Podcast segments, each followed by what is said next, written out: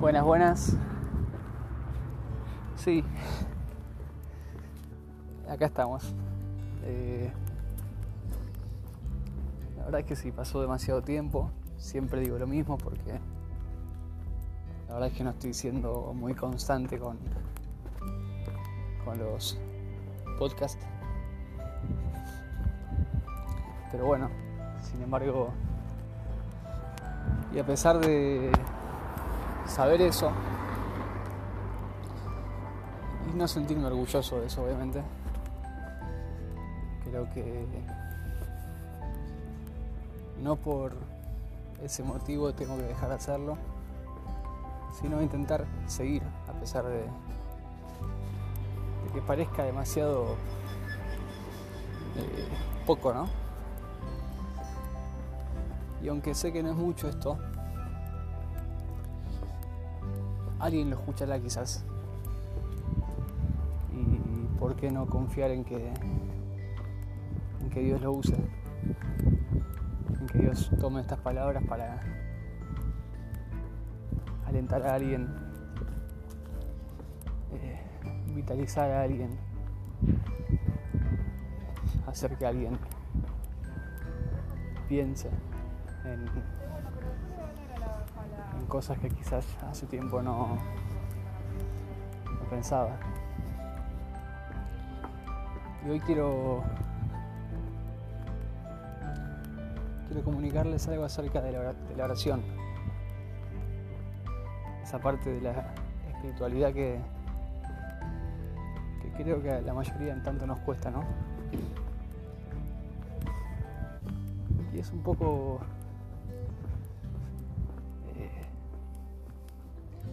difícil ¿no? de entender a veces este tema porque la oración debería ser lo más natural para nosotros, debería ser lo más sencillo, quizás, porque la oración deberían ser palabras a Dios, una conversación con Dios constante, una, una línea abierta hacia Dios mismo, hacia ese Padre que nos ama Pero bueno, eh, la verdad es que nos falta la fe, nos falta, a veces nos faltan problemas, ¿no? Porque muchas veces es que estamos tan tranquilos en la vida que pareciera que no nos hace falta orar. Entonces, cuando vivimos de esa manera eh, tan cómoda quizás, la oración parecería un accesorio y no una, una fuerza vital. Eh, para mí la oración es algo que, que pocas veces hacemos de verdad. O mejor dicho, para hablar por mí y no por otros. La oración es algo que pocas veces hago. Pocas veces oro de verdad. Lamentablemente la mayoría de las veces podría decir que hago un intento, pero lamentablemente como que caigo en la, en la costumbre, en la rutina oración deja de ser una, una charla sincera con Dios. A veces la oración se convierte más en algo que tengo que hacer, o antes de comer, o al levantarme, y no tanto algo que quiero hacer, algo que necesito hacer.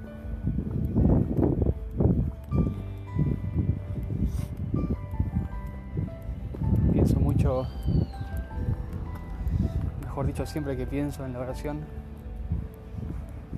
viene a mi mente el Salmo 5, que para mí es uno de los salmos más bellos y posee una de las descripciones más emblemáticas de lo que debería ser la oración para nosotros.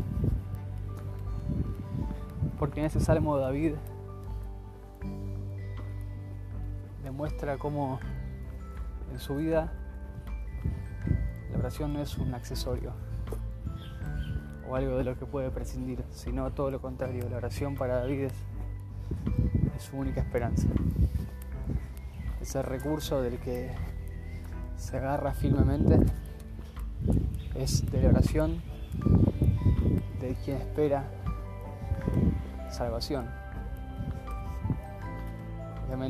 La oración a Dios. Cuando leemos el Salmo 5 nos encontramos con un David que se presenta de mañana, un David que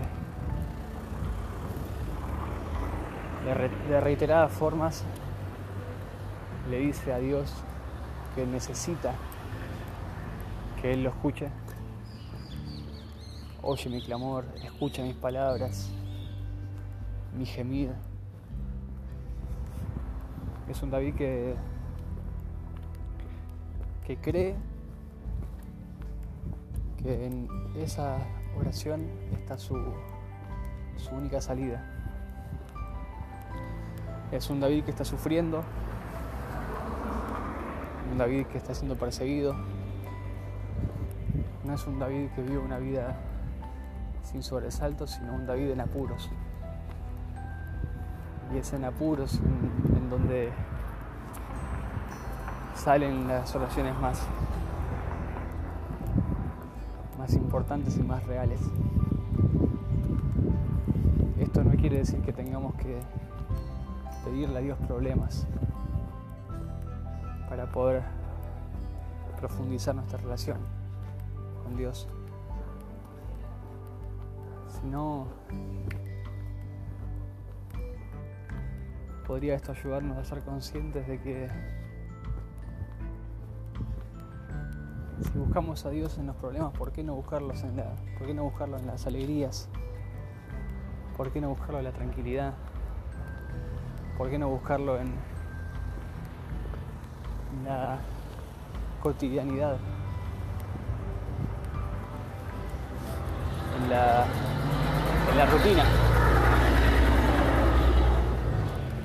¿Por qué dejar a Dios solamente como una como un número de emergencia, ¿no? Eh, ¿Por qué tener a Dios como si fuera eso mismo, ¿no? un número de emergencia al cual llamar en situaciones límite. ¿Por qué no hacer de Dios parte de nuestras llamadas frecuentes? Nuestras últimas llamadas, que, siempre esté ahí Dios como alguien con quien estuvimos hablando hace poco. Pero bueno, sin embargo, así como les decía, David tenía en Dios su, su esperanza. Eh, Dios no era eh, una, una alternativa, era su única alternativa. Me gusta también porque David presenta ese formato de, en el que buscamos a Dios, en el que Él busca a Dios en la mañana no lo presenta como una ley, como diciendo esta es la única, el único momento en el que Dios nos escucha o, así tiene que ser si si tu día, tenés que levantarte muy temprano y orar, sino que esa búsqueda temprana viene de la necesidad, no, no viene de una imposición. No, no es porque le dijeron que tiene que levantarse temprano a orar, sino porque él necesita hacerlo creo que más que nosotros hacer las cosas por imposición, aunque es cierto que hay veces que tenemos que hacer cosas que no tenemos ganas y tenemos que hacerlas igual, y eso genera después un hábito y es bueno, pero más allá de buscar el cumplimiento, eh, más allá de buscar eh, hacer las cosas porque hay que hacerlas así, quizás deberíamos preguntarnos por qué no, por qué no quiero levantarme temprano a orar, por qué no siento la necesidad de hablar con Dios, por qué no, no pienso que es algo importante.